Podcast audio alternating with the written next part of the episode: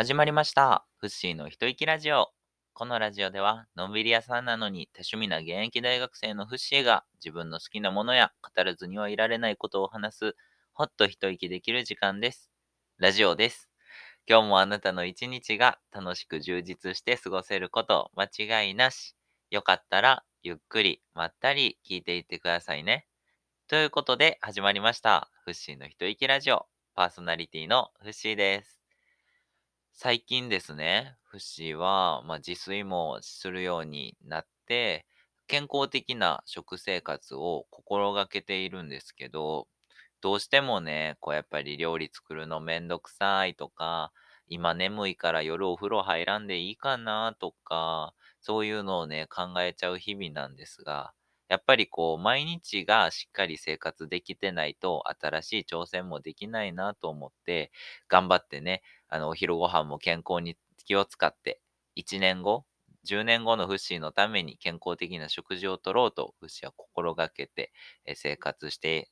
いたりしながら、そういうね、ちょっと夢に向かってね、しっかり自分の目標に向かってしっかり歩んでいこうと考えてるんですが、まあそんな生活をしている中で、こう、フッシーなりの夢を叶える生活スタイルっていうのが、こう見えてきたというか、あの、具体的になってきたなと思うので、今回はフッシー直伝、夢を叶える生活スタイルの、え3つのポイントということで、えっと、フッシーが、えっと、夢を叶えるために行っている、そして今後行いたいなって思っている行動について、え3つにまとめたので、簡単にお話ししていこうかなと思います。これを聞けば、あなたが今抱えている、こんなことしたいとか、あんな夢があるみたいな目標に向かって前向きに取り組めると思いますので、えーぜひ聞いていただけたらなと思います。まあ、その3箇条、第1に、1つ目は、目標を掲げるということですね。えっと、皆さんも、あの、ふわふわっとした目標は多分自分の中にあると思うんですよ。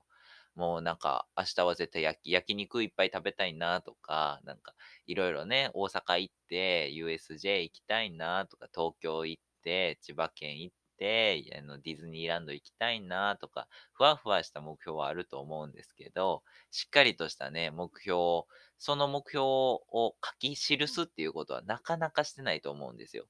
なんかまあ俗になんかね、あの社会ではこう夢リストを作って夢100個書き出してみて意外と書かれへんからとかね、いろいろあの言われてはいるんですけど、まあフシもね、実際あの夢リストっていうのを作って夢100個10分以内に書いてくださいって言って言われて書いたことがあるんですけど、100個も出てきませんでした。出てきて、ね、ひねり出して50個ぐらい。しかも途中で似たような夢がね、大量にこう、同じような夢がね、大量にいっぱいあったりして。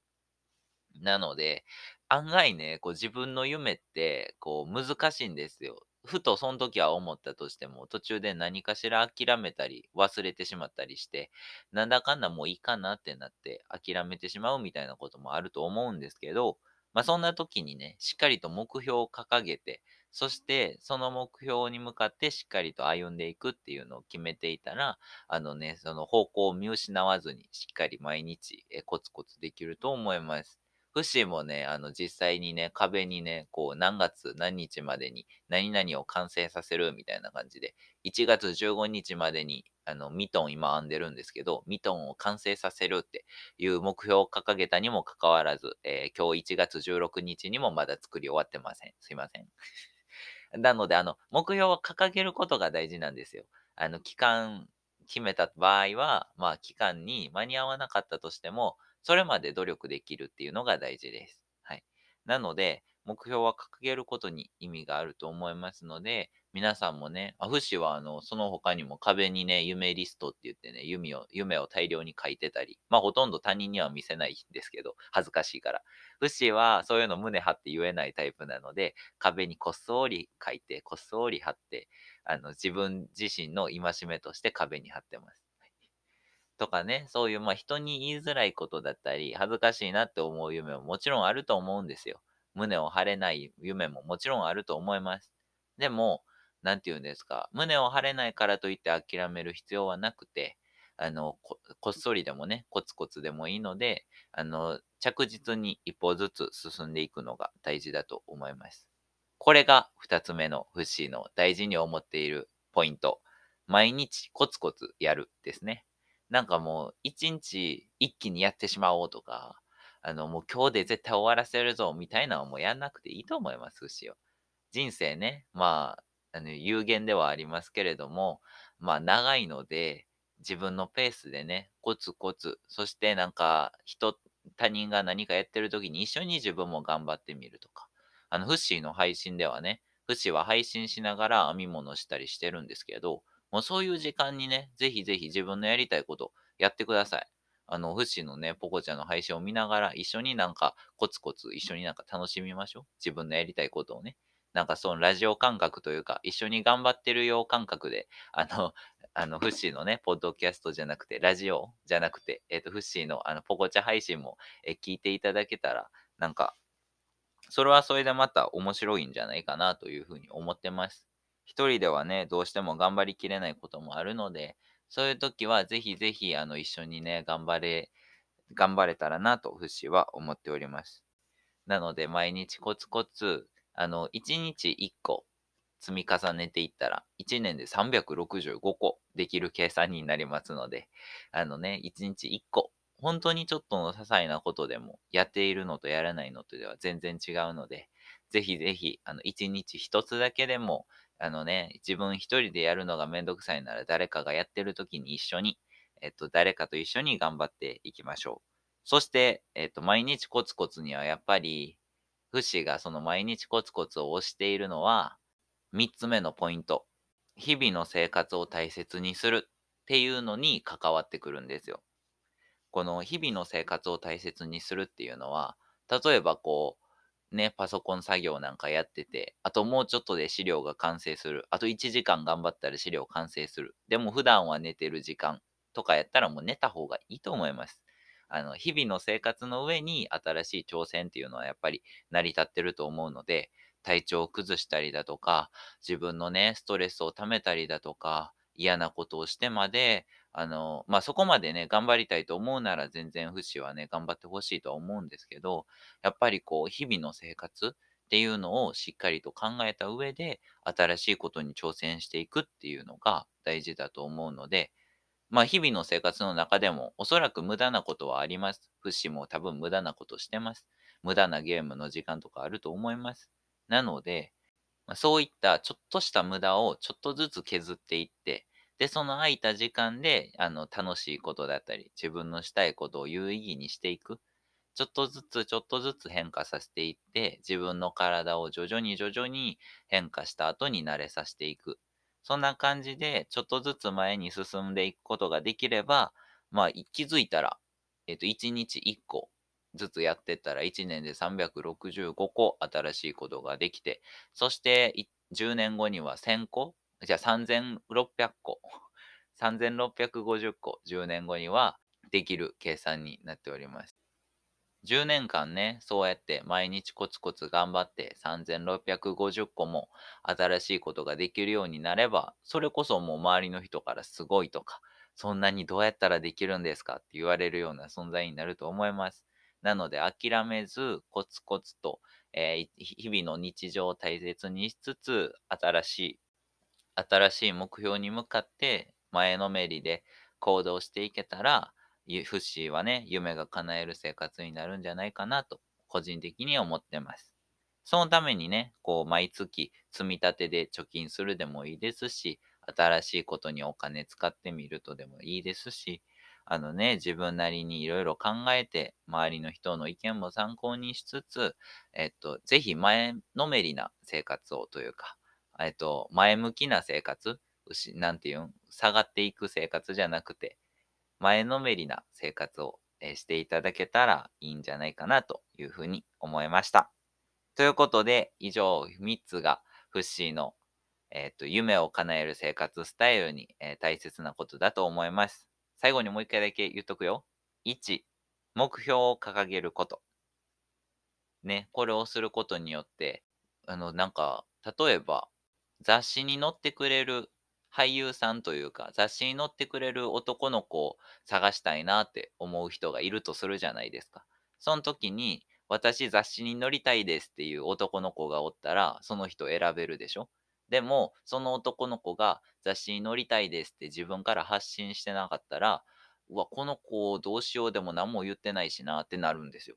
なので、外の人からオファーをかけたり、外の人から何々しませんか？って言ってもらうためには、自分自身からしっかりこれをしたいです。これになりたいですっていうのを発表しとかないと、少なくとも周りの人から手が差し伸べられることはないです。もちろんね、自分自身黙って内密にして掴み取る方法もあるんですけど、外部の人からも声をかけてもらえたら一石二鳥ですよね。自分からの発信と、えっと、外部、自分から掴みに行くのと、外部から、えっと、来てもらうのっていうので、2倍ね、そういう夢を叶える速度が上がると思うので、まあね、あの、しっかりと、あの、全員にね、全員が全員に話す必要はないと思うんですけど、しっかり伝えるべきところには、えっと、伝えて公表しておくっていうのが大事だと思います。目標を掲げる、大事です。そして二つ目、毎日コツコツやる。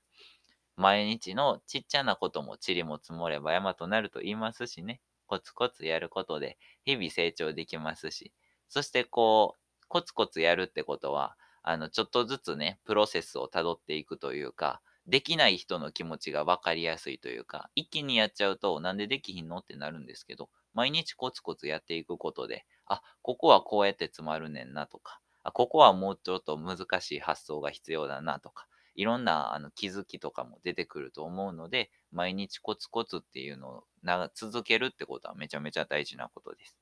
そして最後3つ目、日々の生活を大切にする。やっぱり生活スタイルね、しっかりしてないと頑張れなかったり、怠けてしまったり、それのね、あの、目標に向かって最後まで頑張りきれないっていうのがあると思うので、最後まで走り切って、最後まで目標に向かって走り続けるのなら、毎日の生活スタイルっていうのを一番大切にして、自分の体を大切にしていただけたらなと思います。はい。ということで、え夢を叶える生活スタイルについてでした。ではでは最後に、フッシーおすすめアニメ作品について話して終わりたいと思います。今回おすすめするのは、えっ、ー、と、現在1月16日時点で第2期も始まりました。神たちに拾われた男というお話です。こちらのアニメはですね、全12話でして、えっと、内容としては、過労死してしまった主人公が、えー、神様たちの計らいで転生することになります。で、その転生した先では、スライムたちの森で、のんびりゆっくりライフを送ることができています。ね、スライムたちと契約をして、スライムたちをたくさん買って、買ってペットにして、みたいな感じで、一緒にのんびり生活。でも、そんな生活の中で、ある日、森の中に貴族の一行が来てしまいます。